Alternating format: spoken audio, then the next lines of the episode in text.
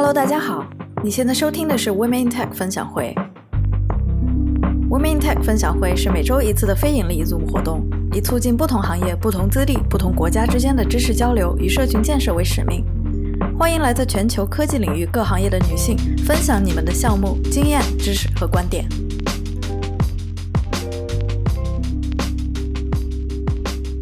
Hello，大家好，欢迎来到我们的文明 in Tech 分享会，我是你们今天的主持人大白白。今天我们的主题呢是科技赋能制造业，拥抱工业四点零。今天我们邀请了君，君现在的 title 是质量实验室经理，坐标亚特兰大。然后君有七年的行业经验，包括制造业，呃以及环境分析。今天呢，君会分享他所在的行业的商业以及科技的结合。那我的分享的主题非常的直观，就是未来的工厂是什么样子的。在开始之前呢，那我做一个简单的介绍。我的本科和研究生的学术的 background 是材料科学与工程，偏材料科学一些啊。我的职业呃生涯一部分可以呃说是在这个分析实验室里面度过的，然后现在更多的工作的主心呃部分是啊要去支持这个呃企业内 quality，也就是质量的这个体系。那我今天的分享的主题呢，分为三个部分。第一个部分呢，来讲讲这个工业四点零；第二个部分来讲一讲 transformation，美国的制造业的啊企业，它是如何就是应对这个啊工业变革的这么一个潮流，然后它的都发生了哪些转型吧。分的主题啊，就是工业四点零，大概在呃一一年到一二年这个时间段，就是由德国啊德国人提出来这么一个概念，就是我们大概差不多要跨入到第四次的工业革命中了。简单的跟大家啊来说一下，啊它这个工业革命的进程。那大家知道，由于这个蒸汽机啊 water power 的这个发明，我们逐渐的从这个啊手工劳动。呃，逐渐的被这个动力机器生产来代替。随着这个电力的大规模的应用呢，大概在一八七几年吧，啊，以电灯泡发明为标志，我们逐渐的进入到了第二次工业革命的这么一个时间段。然后紧接着，随着我们有了电脑啊，更多的这个呃机器人的这个呃发明和应用，我们逐渐的有更多的这个自动化生产。那目前发展到今天，以及我们不远的未来，会到底会发生什么呢？它可以说是很多的啊，制造业包包括生产，它逐渐的智能化。从我自己个人的理解呢，就是说用现代的这些 smart technology，让人和机器呢更加的有机的结合在一起，呃，environment friendly 或者 human friendly。呃，现在其实目前从我的感觉来说，我们感觉还还是在一个三点零到四点零的一个过渡阶段。那我第一个比较熟悉的例子，我想来讲一下纸浆。啊，这个 title 叫 popping in a pop mill。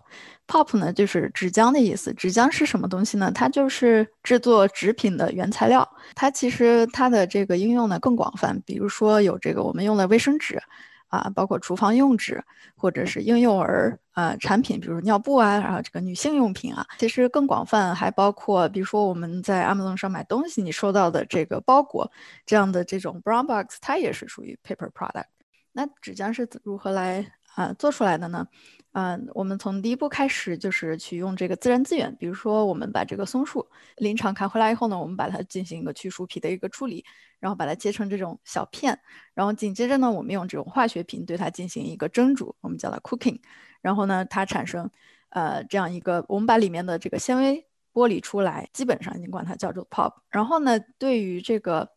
最终的 paper product，我们想要它达到一个什么的效果？我们对 pop 进行一个处理，最终呢，你会看到这样一个压制成一个很大的这样的一个纸卷，这样的一个产品再切成更小的纸卷，然后送给下游的这种生产商，然后再由他们去生产成不同的 paper product。那再往下呢，这些 paper product 就会进入到零售业，最后走到我们大家的日常生活中。那接下来我们就进入到第二个话题，就是 transformation。transformation 我更想把它翻译为转型吧。但是我想提出一个问题，就是我们为什么要改变？我们为什么要转型？那浅显的一些原因可能是哦，我们的客户的要求变得提高了，或者客户有了更多的要求啊，或者是在这个竞争者林立的这个社会中呢，我们想要保证一个市场的份额，我们要尽可能多的保保住这个消费者。那呃，可能是市场市场的一个需求，或者是出于公司的这个嗯商业的一个需求，可以看到是这个技术的革新、技术的发展，它带动着嗯这些行业，它你不得不去变化。很形象的一个例子是那个特斯拉的一个生产线，这些机器人或者机器手臂已经可以去呃帮你做一些机械化的动，它让这个生产成本就是大量的下降。那你这个时候如果你不使用，想办法降低你的成本，你可能就会被你的竞争者去淘汰掉。还有一部分的原因是为什么要 transform 呢？是随着这个我们对自然资源的取用啊，或者我们对环境的污染啊，有很多这个监管机构，它不断的会提高啊对你这个监管的力度。那我自己的一个直观的感受就是，if I don't, somebody will。待在原地其实就是一种退步。那接下来我想说说就是。我看到了哪些的转型或者转型是如何发生的呢？第一个方面是我看到了，就是说以前的大量的生产呢，逐渐的往这种 customized production 去发发展，包括你的客户可能是是在不同的地区，它的不同的地区对你同一类型的产品可能有不同的要求，你要尽可能的让自己的更加多样化，然后更加多的有这种呃不同的能能力啊。然后另外一些方面就是说可能。可以从这个生产流程的角度去去改变，或者是我使用了更新的这个材料，我使用了创新的原材料，比以前没有这种材料，现在科技发展了，我有这种材料了，它好像它的性能更好，我会使用这种新的材料，或者是说我让呃制造的这个过程更加的 digital，更加的数字化，我能更好的去 control 我的这个流程，然后更好的进行一个管理。说一下，就是我看到的一些这变革，像这种机器手臂，它可能以前，嗯，都是用这个人工，但是它的问题就是可能啊，其实人工的这个效率以及质量并不是说是非常的高效。另外，人呢，他需要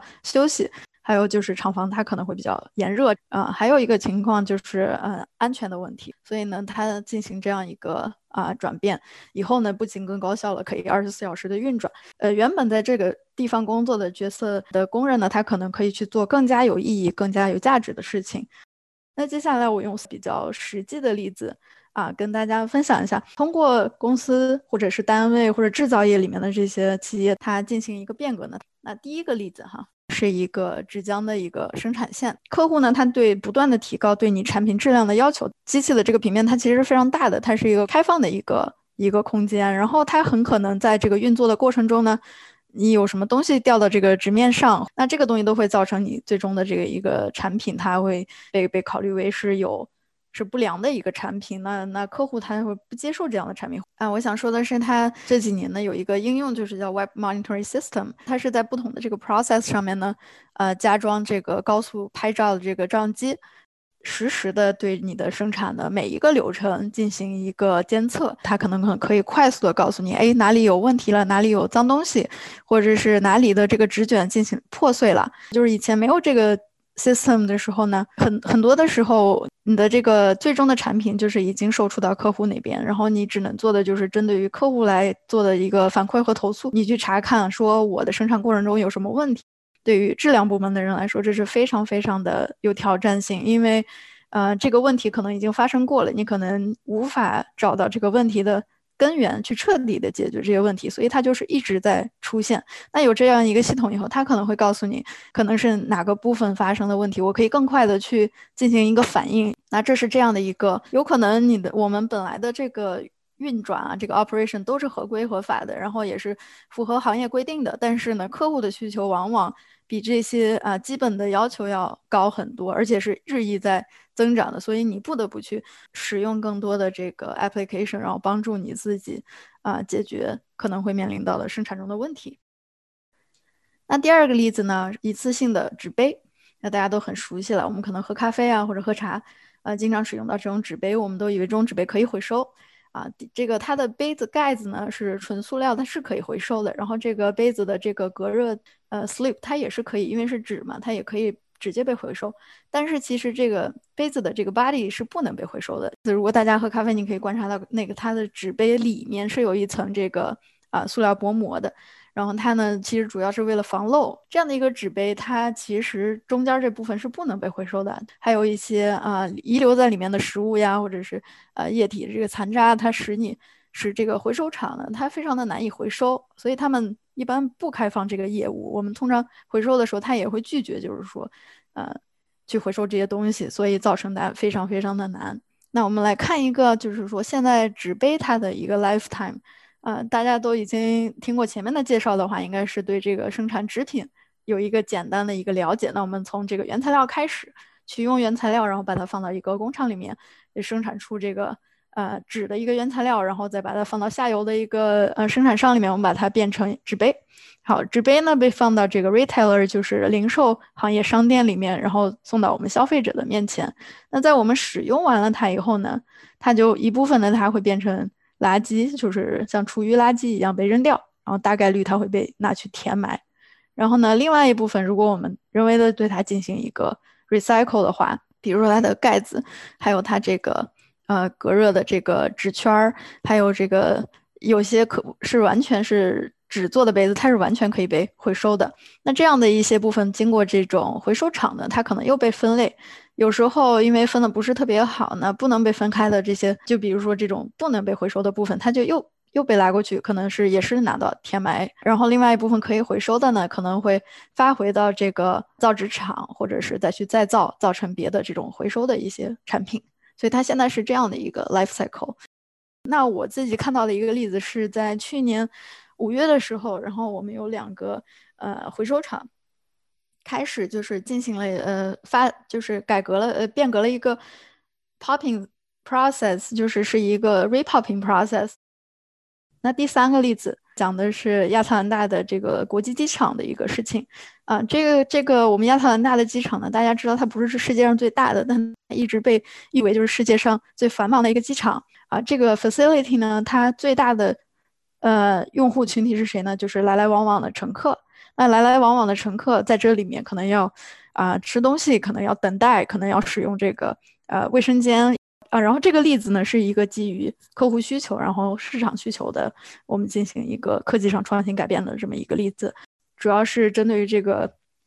commercial restrooms，然后这个大家都知道，我们一般去公共场合的卫生间有时候很头疼，这个地方我们觉得他们很脏，或者是啊，经常有时候进去进去以后发现哎没有纸了，或者是哎洗手液没有了，或者是哎什么东西，呃我不知道哪里有人哪里没有人，我要一个一个敲门进去。那基于这些困扰 frustration complaints，那这这个呃我们公司和这个呃机场它在一两年前有一个合作。那它的合作的部分就是说，逐渐的把以前啊使用的这些 device 换成一些 smart device，比如说这个洗手液呀，这个啊水龙头啊，包括卫生纸的 dispenser，他们都把它换成一个 smart device，就是联网以后呢，它能告诉你，就是说我这个东西是不是快用完了，然后告诉保洁人员你是不是要过来维修了，或者要过来 refill 了。在呃由于疫情的开始呢，然后他们。又不断的推出来很多呃数据的一个收集，然后分析，然后帮助这个机场呢更好的去 manage 整个的一个对于这个物资呀，对于这个公共卫生间的一个管控，我觉得非常非常有实际意义的一个应用。那我更想讨论一下，就是说关于这个转型的这个思考，比如说有什么东西是可以被。啊，transform 有些东西是不能被 transform，就是大家看到哦，这么多的东西已经可以被自动化，是不是以后不需要人在这个呃生产中参与太多呢？或者说我以后会不会失业呢？可能会产生这种。啊，非常恐惧的一个心理哈，所以我就想客观的来讲一下，其实呃，并不是所有的东西都可以一定要被自动化或者人一定要被机器取代的。比如说，我们可以从 technical feasibility 这个角度来去讲，就是说有的东西它是理论上它是可以被改变的。比如说，我们现在有一个需求要去开发一个系统，然后这个系统会怎么怎么样，带来一个很好的效益，但是我们衡量了一下制造这个呃或者说研发这个系统的这个花费可能是代价太高了。我们不是很想做这个事情，那它可能不会被被改变。还有一个就是呃，cost of labor 和 supply and demand dynamics，就是说市场是不是需要我这样做呢？如果没有这个需求，那我为什么要这样做呢？啊，无论这这个这个需求可能是会被在企业内部衡量，也可能会企业在社会中，在这个啊行业中，它会。他会去做一一个衡量和比较。那还有一个就是说，那如果我我把一些呃生产过程中的这个 role 换成了机器，而不是 human 的话，这个代价以及呃，这个这个 benefit 是什么？如果没有什么 benefit，那我可能也不会被转型。那还有一种情况是说 regulation 还有 social acceptance，就是说社会上对你这块儿啊接不接纳。一个实际的例子就是我知道有一些 location 的这个这个厂家在这边，嗯，它跟这个当地的工会是有一些连接，就工会它是要要求你每年有百分之多少的人是要通过我这个工会在你这里要有要提供一些工作岗位的，所以我必须要有一个 person 在那儿保持着，可能这一部分工作。它这个工作的量吧，它也不会被完全的取代掉。然后还有主最主要的，其实还是牵扯到，就是说我做这些事情到底有什么价值？如果如果我做这个改革，嗯，就是不能够降低我的成本，不能够解决我现在有的问题，或者不能够为我提供更大的利润，那可能这个这个方向我可能也不会 transformation。那我自己是觉得，呃，在呃时代这个变革，我们更重要的是去 transform 我们我们自己的 mindset，就是我们自己怎么样去应对这个东西，我们怎么样去看待他们，而不是说，嗯，就是单纯的去去考虑，哎，有些东西发生了，有些东西没发生，可能有一些现在的职位已经，呃，很快就会消失了，但是其实经过这个变革中，很快又有很多新的呃呃工作机会或者工作类型，呃产生出来。我想就是说一两点，就是 How do I prepare for the future roles？我怎么样去啊应应对这些啊未来可能会出现的变革，或者未来我怎么样在这个工作市场中变得更有竞争力？我怎么怎么活得更好吧？转变我们的 mindset 去做一个终身的一个学习者。我们可以把自己自己想象成一个海绵，然后就是不断的去吸收一些新鲜事物。让我们自己保持对职业的一个敏感度，然后对事物呢有一个新鲜感。因为有时候工作久了，你可能会觉得会觉得无聊、枯燥，或者没有方向，或者有一些迷失。但是其实你随着你啊在日常的工作中不断的去发现新的东西，不断的去吸收这些行业上的知识，或者是我们来听这个分享会，可能就会听到很多新鲜的东西，让我们一直想要保持一颗这个向往学习的心。然后另外一个很重要的就是说，一定要去啊。着重的培养一些我们 hard to replace human skills，就是不太可能被替代的人类的一些技巧，比如说我们的管理能力啊，我们的沟通能力，我们的同理心。其实很多东很多的工具啊，或者系统啊，或者是科技，它还是为我们人类来服务的，我们还是主导的啊。然后呢，呃，还有就是说去通过各种的分享，帮助到其他的人。啊，最重要的两点就是要保持身心的健康，然后，啊，身体是第一生产力嘛。然后还有就是 don't fear the unknown，就是不要去对还没有发生或者我们未知的事情感到害怕。如果如果我们感到害怕呢，我们可以去更多的和其他的从业者去进行一个连接，我们去讨论沟通。你获得的信息越多，可能会有有更多的一个一个了解之后，你就不会那样想了，你可能你的视角就会变了。那这一块呢是这个，呃，关于这个工业界的转型。然后有的小伙伴可能会想说，我现在是在 technology，比如说我是在泰克公司，我是做软件的，或者我我做做这个 service 的，我怎么样在 manufacturing 这个行业中去寻找机会呢？个人的感觉就是，呃，manufacturing。现在有非常非常高多的需求，我也可以看到，在我准备这个 presentation 的时候，我也看到很多公司啊，或者是网站，就是他们一直都在提供各种各样的呃信息啊系统的一些服务。那这些的机会可能就是是现在身在 technology 或者是 tech 公司的小伙伴，如果你们有兴趣，可以去去看一看的。啊，那最后呃。这是一个二零一六年麦肯锡的一个分析，它的主题是，呃，在哪一些行业里面，呃，机器可以替代人，然后哪一些是不可以的。呃，如果有兴趣的小伙伴，就是可以去自己网上搜一下，然后看一下这一篇报告。最有可能被替代的部分就是是 predictable physical work，就是可以呃预测的或者说重复的这种劳力，它可能会最容易被啊替代掉。那比如说 managing others 或者 applying expertise 这些呃部分，它可能最不容易被替代掉。但中间其实我可以看到，就是感觉 communication 也是很重要的一个部分。所以我们如果感觉到 communication 这块技能有欠缺，所以就是尽量多花点时间去 sharp your skills，这个可能会有一些帮助。谢谢我们的君。然后那我们今天就到此结束了。非常非常感谢君，呃，带来这么。有意思的话题谢谢谢谢大家谢谢大家。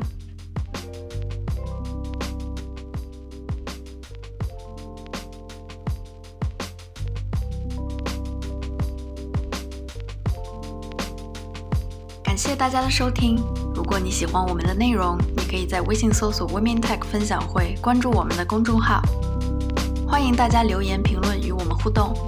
希望大家把我们推荐给朋友们。帮助我们把知识和女性力量传播给更多的人。感谢收听我们下期再见。